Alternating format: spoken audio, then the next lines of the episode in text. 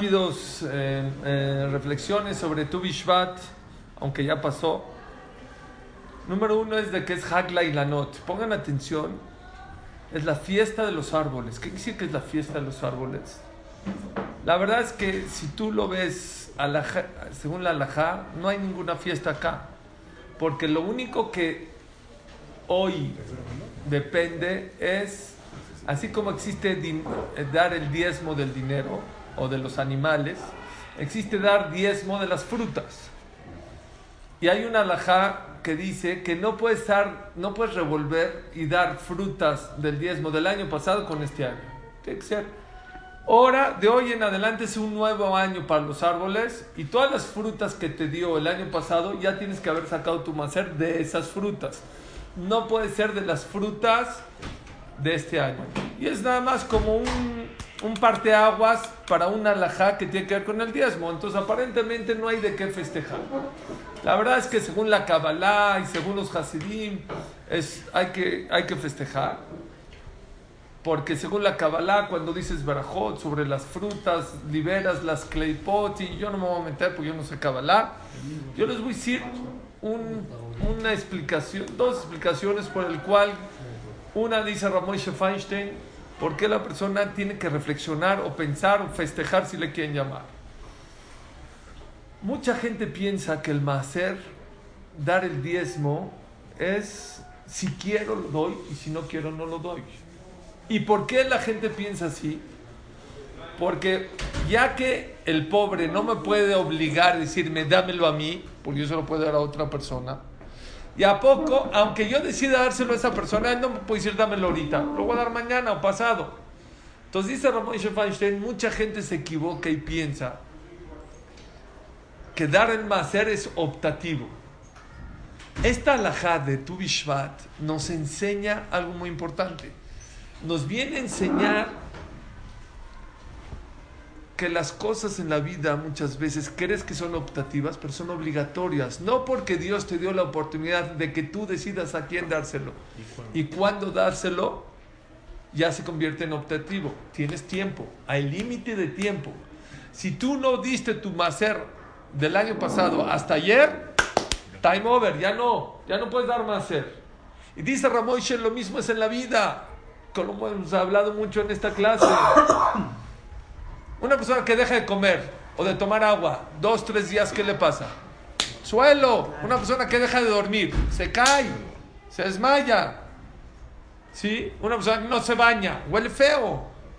En lo espiritual no es así. Dios una pues, conozco gente que lleva sin estudiar 20 años, ¿no? Y sigue caminando en la calle normal, no le pasa nada. Y por eso la gente piensa que cuidar Torah, mitzvot, masim tovim es optativo. Porque como no ven una, una respuesta, un resultado inmediato, pueden equivocarse y pensar.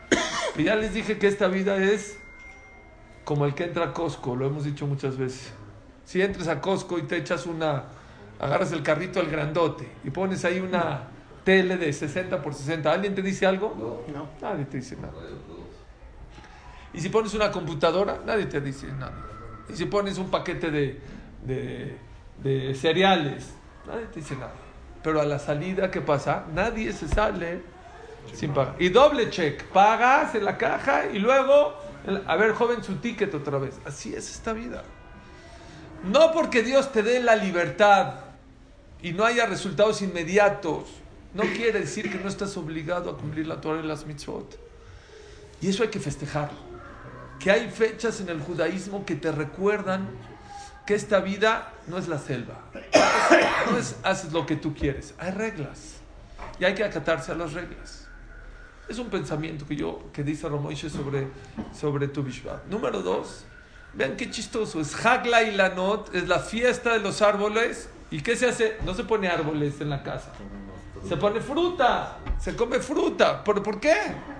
Si es Hagla. Ahorita los árboles no tienen frutas. Frutas son en Shavuot. ¿Por qué ahorita comemos frutas? Y creo que este es un mensaje para todo en la vida no sé si sabían que era bueno, ya se les pasó el tiempo, pero era bueno pedir por tu, para tener un buen etroque en su cot. Ahorita, Porque ahorita, dice el Benei Sahar, ahorita es cuando la savia sube a los árboles y empieza a alimentar las ramas y empieza a dar unos para que depende de ahorita los frutos que vas a recolectar.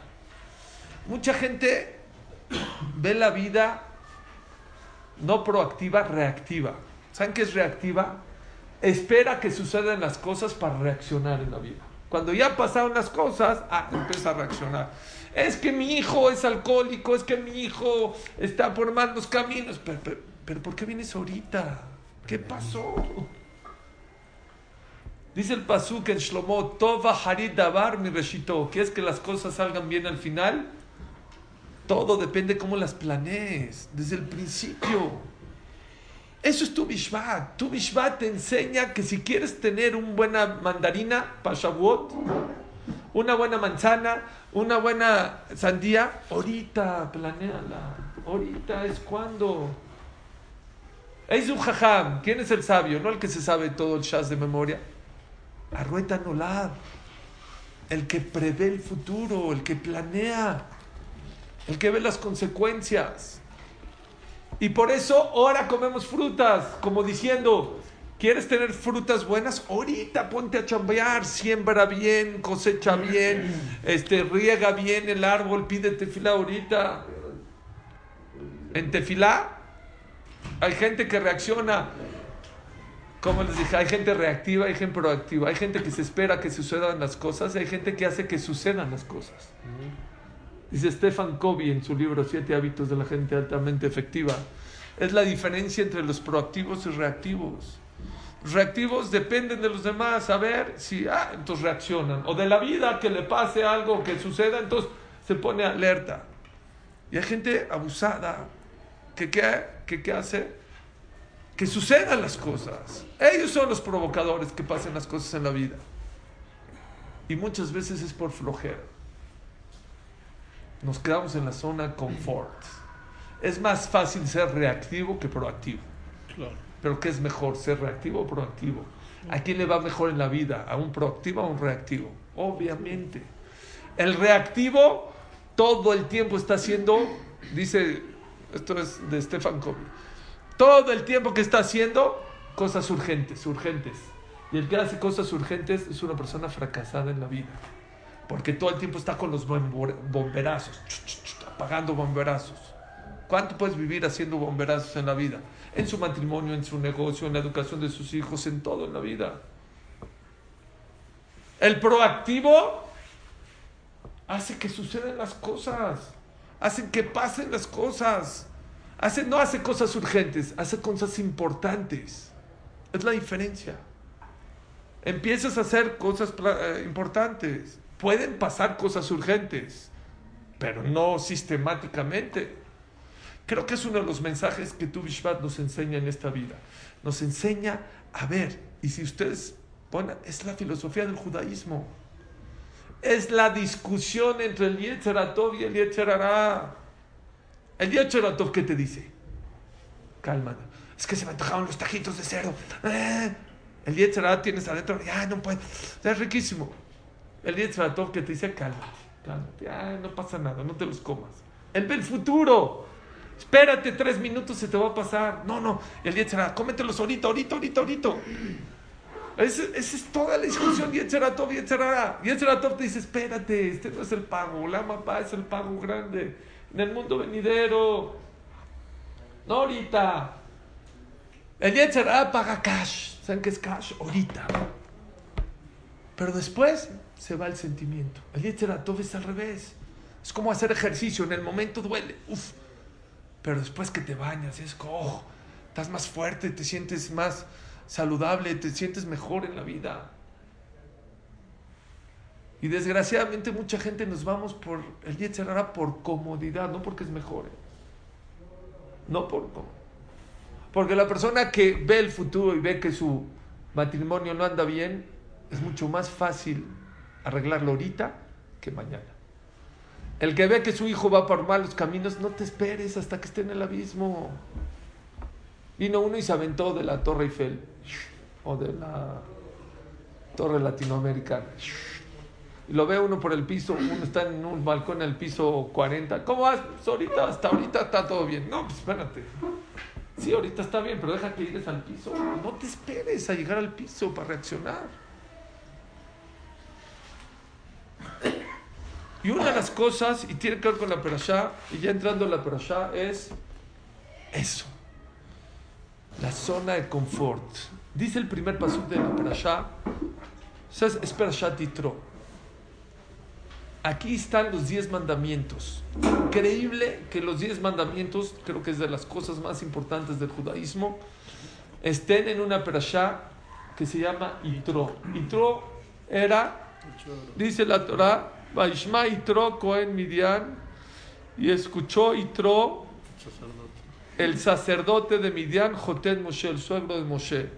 Pregunta al Rav de Ponovich, ¿por qué la Torah me dice, Hazito, que Itro era sacerdote de Midian? Ya, ya hizo Teshuvah, ya regresó al judaísmo, ya fue el suegro de Moshe, ya di, Vaishma Itro, Jotet Moshe. ¿Para qué te recuerda el tema de que era, que era sacerdote. Bueno, era una persona idólatra, no era sacerdote de monoteísmo, era sacerdote de, de ídolos. Dice el Midrash que Itro pasó por todas las idolatrías que se pueden imaginar, todas. Esta sí, esta no, esta no, esta no, esta no me gusta, esta es mentira, una por una. Dice Rav de Pornovich, otra pregunta. ¿Cómo una persona tan idólatra puede llegar al nivel de ser el suegro de Moshe. Nada más les voy a contar una historia que dice la Torah de Itro. Itro fue a visitar al desierto a Moshe Rabbeinu y cuando se enteró Moshe que venía su suegro, obviamente salió a su encuentro. Cuando Aarón vio que Moshe salió al encuentro de alguien, dijo, si Moshe sale, pues yo voy a salir. Cuando los 70 ancianos vieron que Moshe y Aarón salieron, pues como si ellos salieron, y cuando los 70 todo Israel salieron a darle honor a Itro que vino. ¿Cómo? ¿Cómo le haces de una persona idólatra que le besaba la panza a Buda o no sé qué hacía? O le daba, no sé.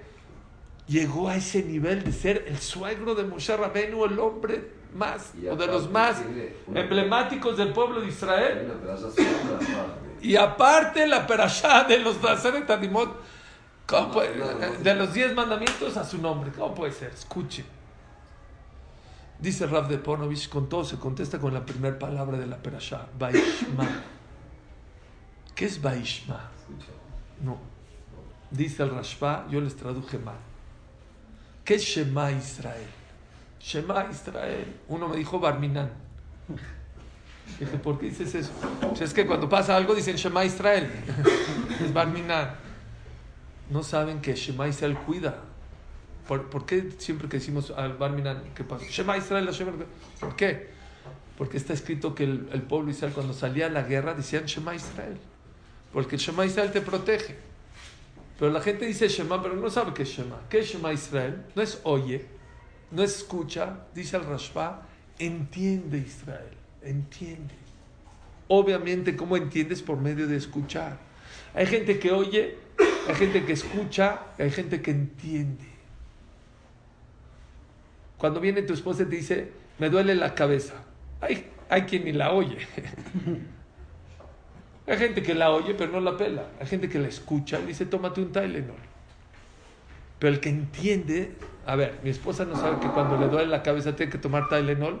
¿Para qué me lo diga? Para que le diga, Jazita, mira, seguro trabajaste mucho, a ver, te traigo los Tylenol. Es, hay oír hay escuchar, hay entender. Luego actuar, bueno. Eh. Disculpa, hay una palabra que no se debe mencionar. ¿Cuál? Ni jazito ni jazita. Ah. Porque estás menospreciando a la persona. Tienes toda razón. Tienes razón. No, correcto. Sí, es correcto. Correcto. Pero muchas veces la persona no escucha los mensajes. Y Tro entendió. Vio todo un pueblo, toda una nación que Dios le hizo diez milagros con las plagas Dams, Fardea, Kinim, Marob, Bershim, Barat, Hoshech. Sacó toda una nación de Egipto que era la potencia mundial. Con mano extendida dijo, no es normal, algo Dios quiere de, de, nosotros. No era un tzadik, y Tron no era un tzadik, no conocía el judaísmo. ¿Por qué? ¿Por qué cayó en el judaísmo? ¿Por qué?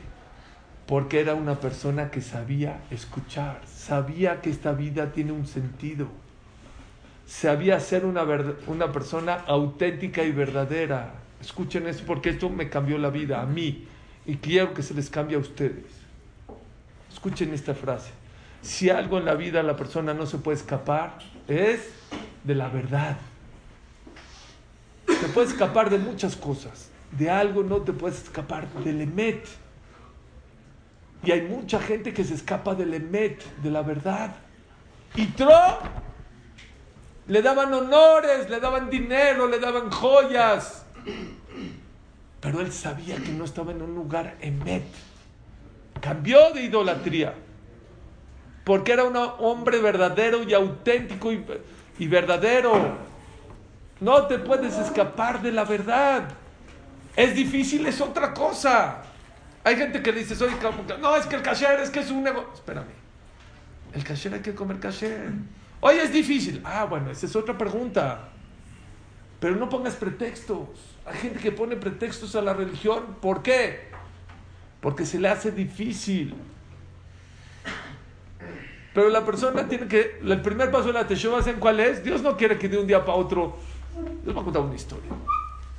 Creo que una vez se las conté. Una persona llegó. Llegó una persona y le dijo al Jajam: ¿Sabe qué, Jajam?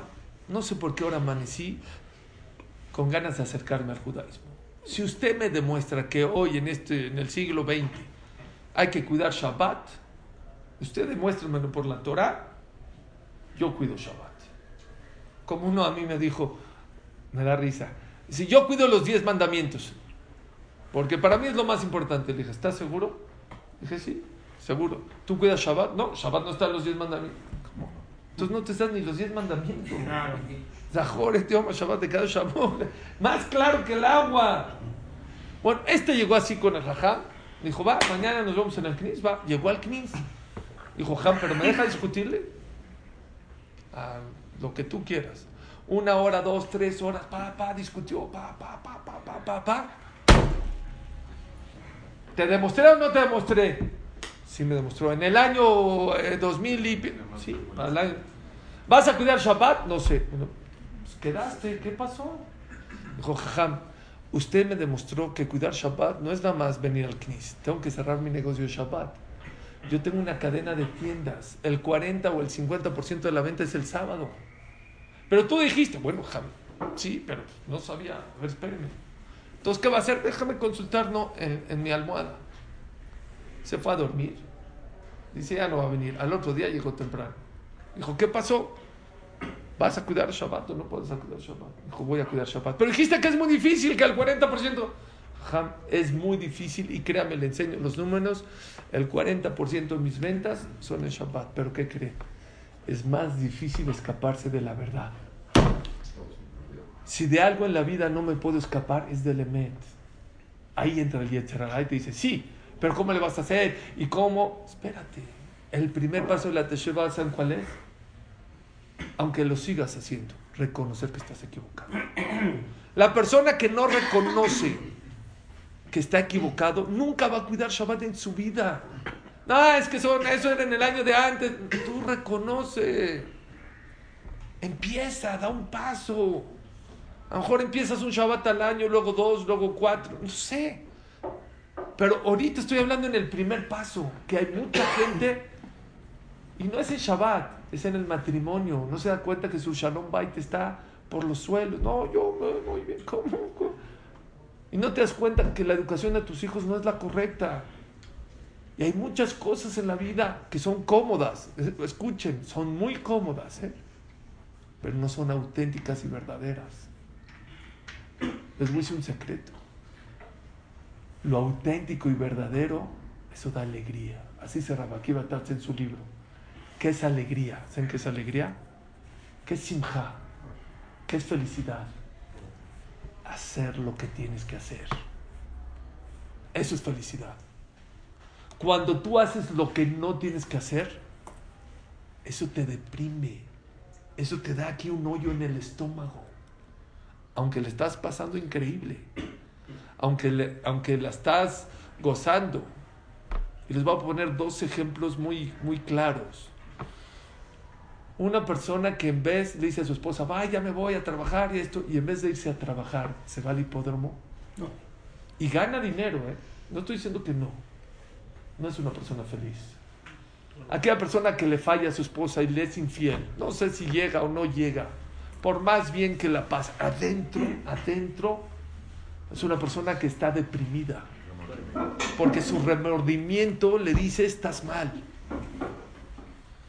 Una mujer que en vez de estar con sus hijos haciendo la tarea, está haciendo aerobics, o está en su celular, o está haciendo una serie de no sé qué, del papel, o no sé cómo se llama la serie, Casa de Papel. Aunque está increíble la serie, está adentro, te duele. Y vean al revés. Una mujer que se durmió a las 2, 3 de la mañana porque tiene un bebé y no se sentía bien y lo que sea. Y se para a las 6 de la mañana porque sus hijos los tienen que mandar a la escuela y hace frío y está deshecha y manda a sus hijos peinaditos y se suben al camión y le hace así a sus hijos, a la madre que Dios te... Difícil, ¿eh? Destrozada. No hay mujer más feliz que esa. Una persona que lleva a sus hijos, bueno, que no lo llevemos, a sacar la muela por no ser drástico. Y va a llorar tu hijo, vacunarlo, que llora y le da reacción. Mm. Estás feliz. ¿Sabes por qué? No, no estoy feliz que está llorando, estoy feliz que estoy haciendo lo correcto. Y hay mucha gente que no hace lo correcto en la vida, hace lo fácil. Lo que es fácil y no lo fácil es lo mejor en la vida. Y Tro, a lo mejor no era un tzadik, por lo menos antes de convertirse al judaísmo, no era una persona tzadik, no tenía ir a chamán, no tenía clases de musar, pero era una persona auténtica en la vida y el auténtico busca lo correcto, porque lo correcto es el placer más grande que te puede dar. Eso es felicidad. ¡Qué bárbaro! ¡Qué definición de felicidad! Véanse en la calle, en internet, hay miles de millones de artículos, de libros sobre la felicidad. Rabaki Batatz en dos frases, en dos palabras. Haz lo correcto en la vida y eso te va a traer felicidad. Y así puedes llegar de ser el idólatra más grande a ser el suegro de Moshe Rabbeinu. Por eso va Tro. Y por eso los diez mandamientos están en esta perashá. Porque Dios te puede dar mil cosas. Pero si no haces lo correcto, va a ser lo cómodo, lo fácil. Y créanme que lo fácil al final es, lo difícil. Al final de la vida es lo difícil en la vida. La persona tiene que trabajar, vino a este mundo a trabajar, echarle ganas, esforzarse. La gente dice, no, es que no, no se puede. Sí se puede, empieza con lo más fácil. Cada quien en su tema, ¿eh? Estoy hablando de todo. Al que no cuida Shabbat puede empezar no escribir en Shabbat. Así le dijo Ravisal Misalante era uno. Yo no puedo cuidar Shabbat. Puede, yo tengo que trabajar. Trabaja en Shabbat. Yo trabajo. Te pido un favor, no firmes los cheques en Shabbat. Fírmalos el viernes. ¿Puedes? me da lo mismo. Firmé los viernes, firmo los viernes. ¿Qué pasa? Y pasó así un mes, dos meses. Dijo, ¿cómo vas? Perfecto, me organicé. Oye, ¿y te molestaría pagar en vez de hora, en vez del sábado que se entreguen los cheques el viernes? Ya, el sábado ve a trabajar, pero no pagues en Shabbat. Paga el viernes. Intento a ver si no se me hace. Cambio, señores, eh, proveedores, los pagos son en vez de los sábados, los viernes. No pasó nada.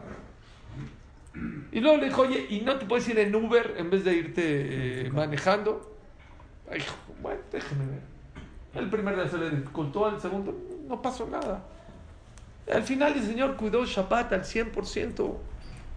Lo mismo es en el matrimonio, lo mismo es en el tefilim, lo mismo es en la tefilá. No crean que Dios quiere que cambies de un día para otro. Lo que sí Dios quiere es que reconozcas que estás equivocado. ¿Saben por qué? una persona que está enferma de gripa y no reconoce que tiene gripa, no, es una alergita, al rato le da sinusitis y después le da neumonía y luego da pulmonía y hay gente que de una gripa lo lleva a la tumba barnida. ¿Y por qué? Porque no reconoce que está enfermo. Y hay gente, yo he visto artículos que están, su corazón no funciona, o sus riñones o sus hígados. Pero va, se atiende con el doctor. Hay gente que le han hecho trasplante de corazón y se salva la vida. ¿Por qué? Porque reconoce que está equivocado. Y esa es la grandeza de Itro. La grandeza de Itro es que a pesar de que él estaba en un nivel muy bueno, eso es, dicen los Jamín, Kol Shiken, con más razón, cuando te va bien. Esa es la grandeza. Itro no le estaba yendo mal. Le daban honores, le daban cabo, le daban dinero, le pagaban. Cuando te está yendo bien, cambiar de vida es muy difícil. Es mucho más difícil. Pero aquel que, de verdad yo conozco mucha gente, de verdad no, la está, no le está yendo bien, ni económicamente, ni en el tema del matrimonio, ni el tema de la educación de los hijos, por todos lados está mal. Oye, es un tonto que no trate de acercarse a la Torah. A lo mejor aquí está la solución a todos tus problemas. Llegó un niño que estaba jugando en Cuernavaca, en los columpios. Pum, pum, un columpiazo le dio en, la ceja. Llegó el niño bañado en sangre en la cabeza con la mamá. La mamá ya se pueden imaginar cómo estaba. Se puso histórica. Lo iba a cargar, vámonos al hospital. Había uno de Atzala. Dijo, te calmas. No, mira la sangre, vale. Hazte para allá. Yo soy de Atzala. Vino, le lavó la cara ¿qué creen? Un puntito aquí en el párpado. Dijo, no necesita más que una bando, eh, bandoleta. Ya lo iba a llevar a coser esto. Hay gente, créanme, hay gente que piensa que esta vida está tronada. Necesita psicólogos, necesita terapias, necesita Prozac, está deprimido, tiene pro... Ya, quiere tirar la toalla.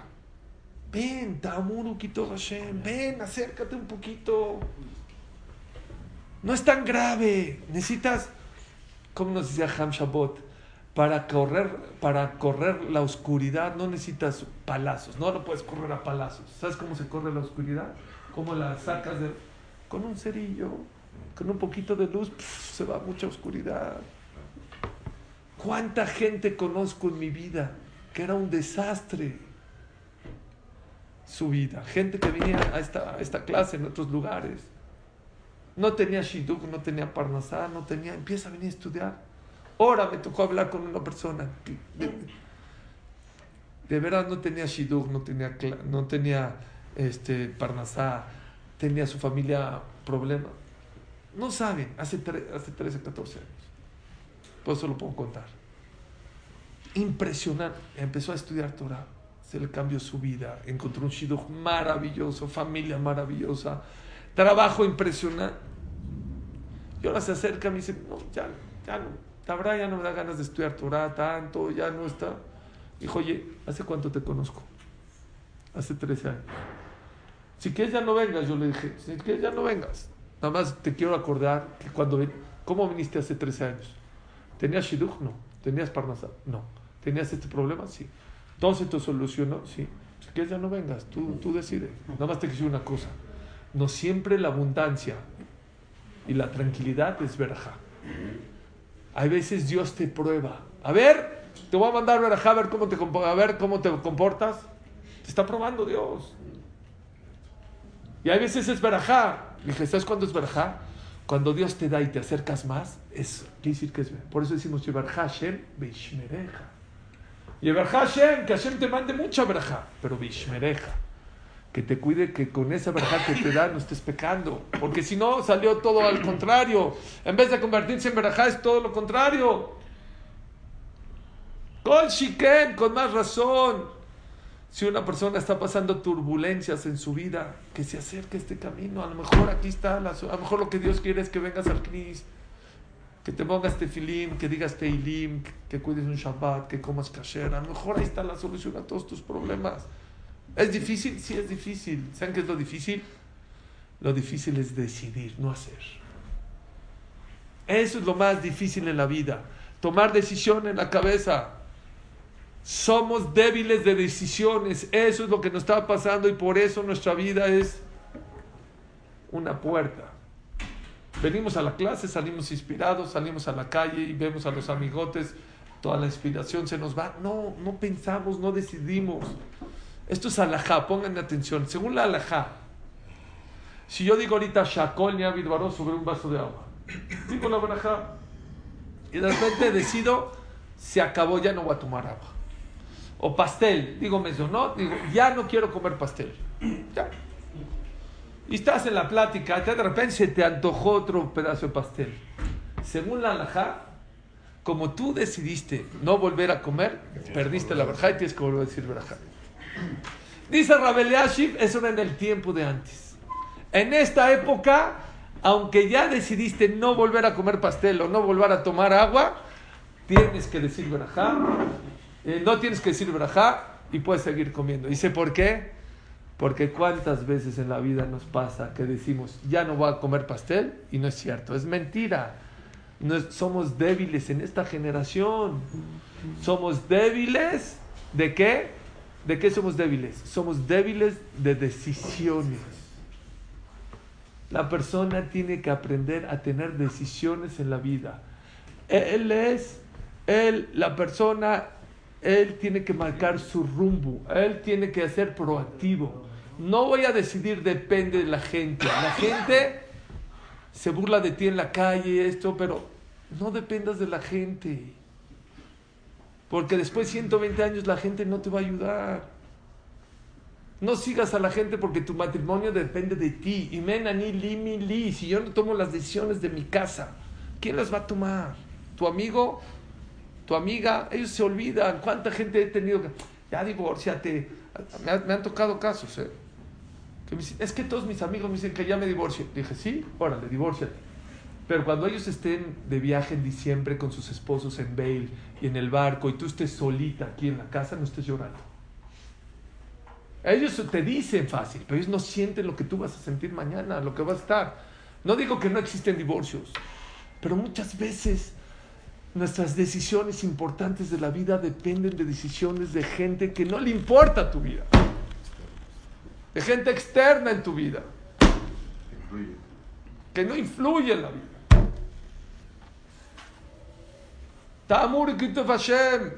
La persona tiene que venir y probar. Ustedes creen, si compras un Jumex en el, en el súper, hay instrucciones o no, jale, no, una coca, agite esto, no.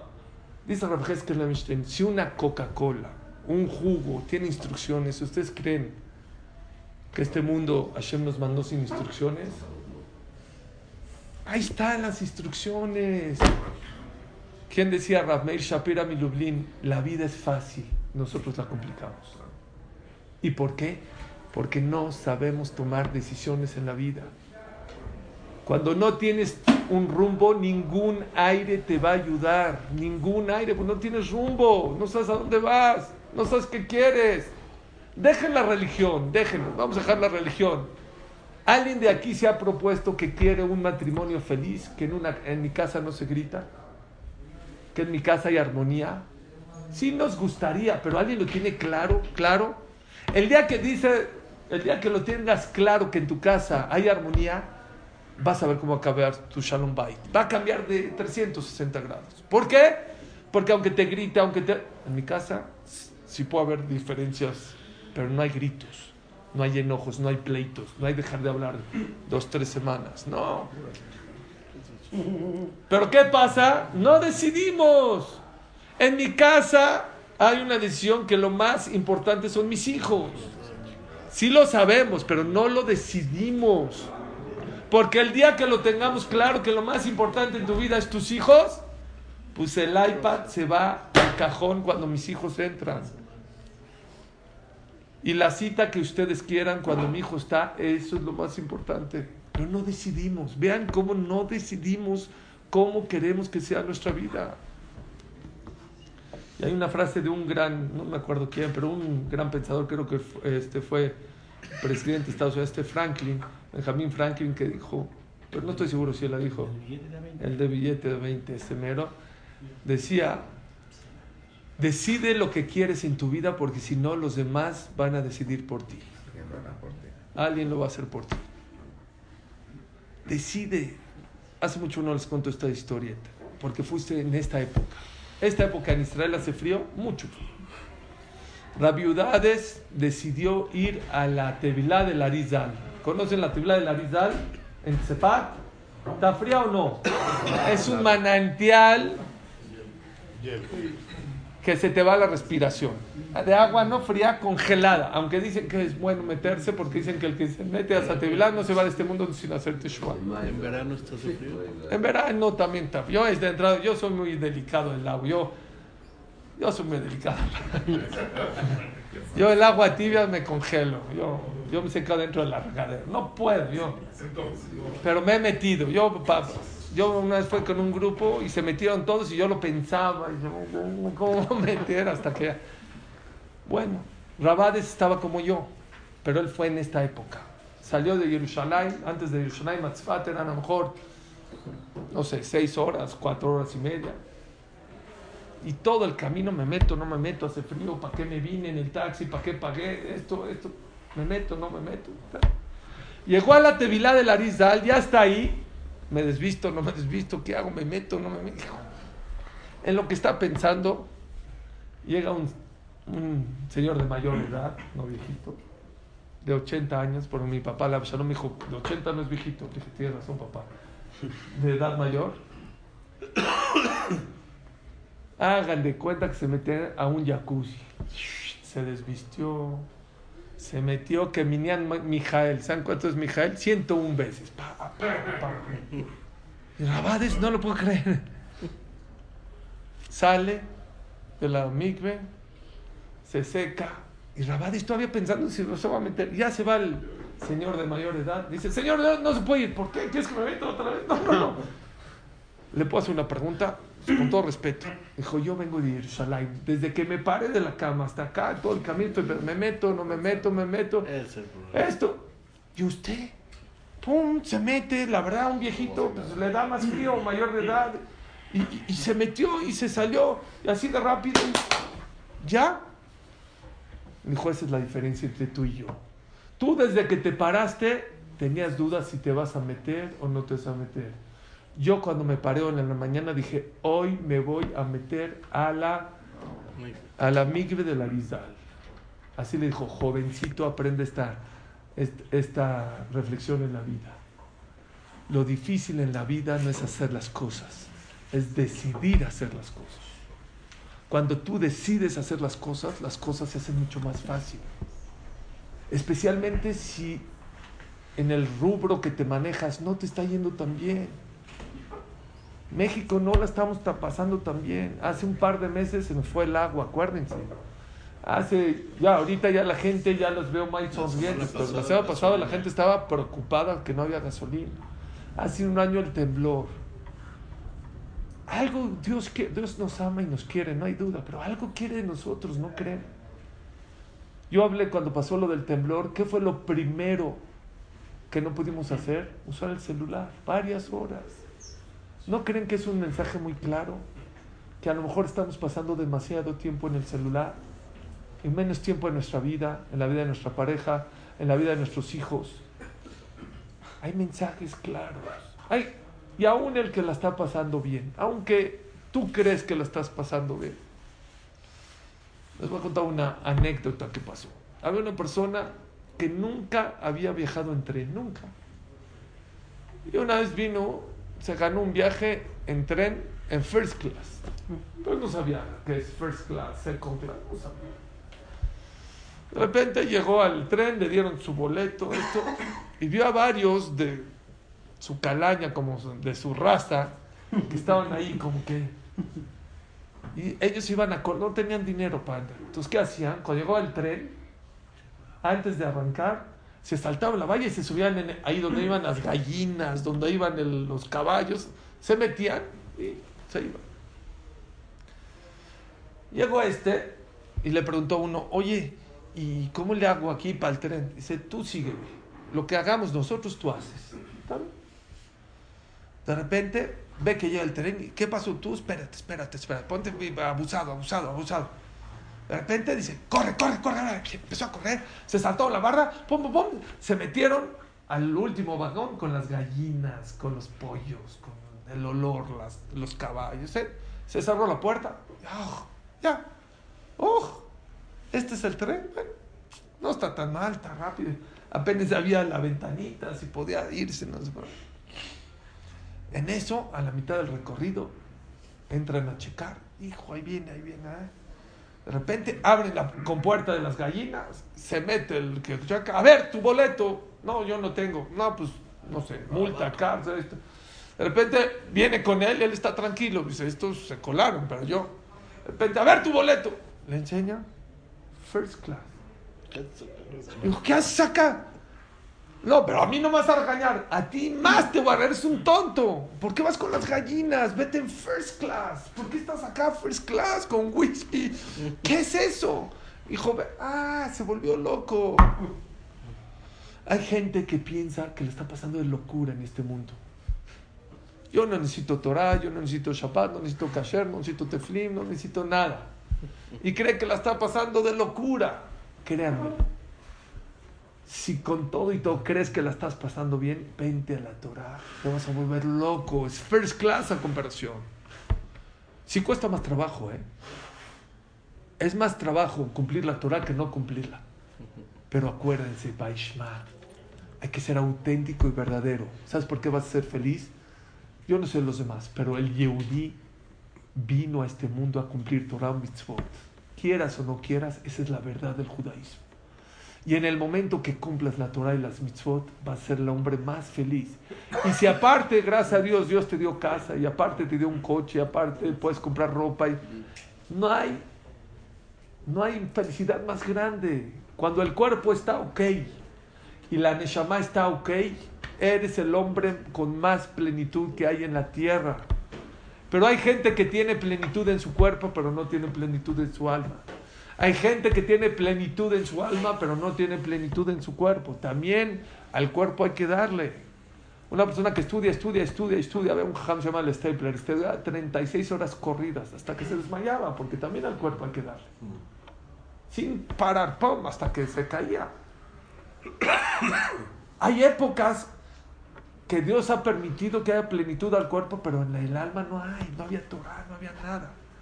Hay otras épocas, dice la Gemara, que había mucho plenitud para el alma, pero no había para el cuerpo. En el tiempo de Rabida Barilay se cubrían un talit para seis personas. No había un talit más que para seis personas. Señores, ¿cuánto vale la época que estamos viviendo? Que podemos tener Ola de y Ola Ba. ¿Y saben quién es el peor de todos? No el que no tiene plenitud del cuerpo, no el que no tiene plenitud en el alma, no el que no tiene las dos plenitudes, el que puede tener las dos y las avienta. Ese es el peor. Puedes, te di las dos. ¿Por qué no aprovechaste? Eso es una de las reflexiones que creo que tenemos que pensar en estos días, en esta parasha. Mañana vamos a hablar de un tema muy, muy complicado, pero lo tengo que tocar, el tema de la conversión, porque el, uno de los primeros conversos que hubo al judaísmo fue Itro, Abraham Avinu se convirtió de, ser un eh, idólatra a ser monoteísta. Si es verdad, si hay Reuben y Soteshuvah inciertos, pero cambiar de vida, cambiar de pensamiento, cambiar de religión, el primero fue Itro. Vamos a ver qué opina el judaísmo sobre la conversión. Mañana no se la pierdan. Está entre nosotros un, una persona que su hijo, lo alenu, está aquí con nosotros, que lo alenu le dio la majalá, le dio cáncer en la cabeza, ya lo operaron, ya Baruch Hashem pasó los tratamientos, desgraciadamente perdió un ojo, no ve bien con un ojo, con el otro casi no ve. Es una persona muy, muy necesitada, es una tzedakah muy, muy, muy importante, muy grande. La persona que puede ayudarlo, mamás, creo que es una de las cosas más importantes que, que podemos hacer en el tema de Tzedakah. Baruch Adonai Leolam. Amén, amén, amén.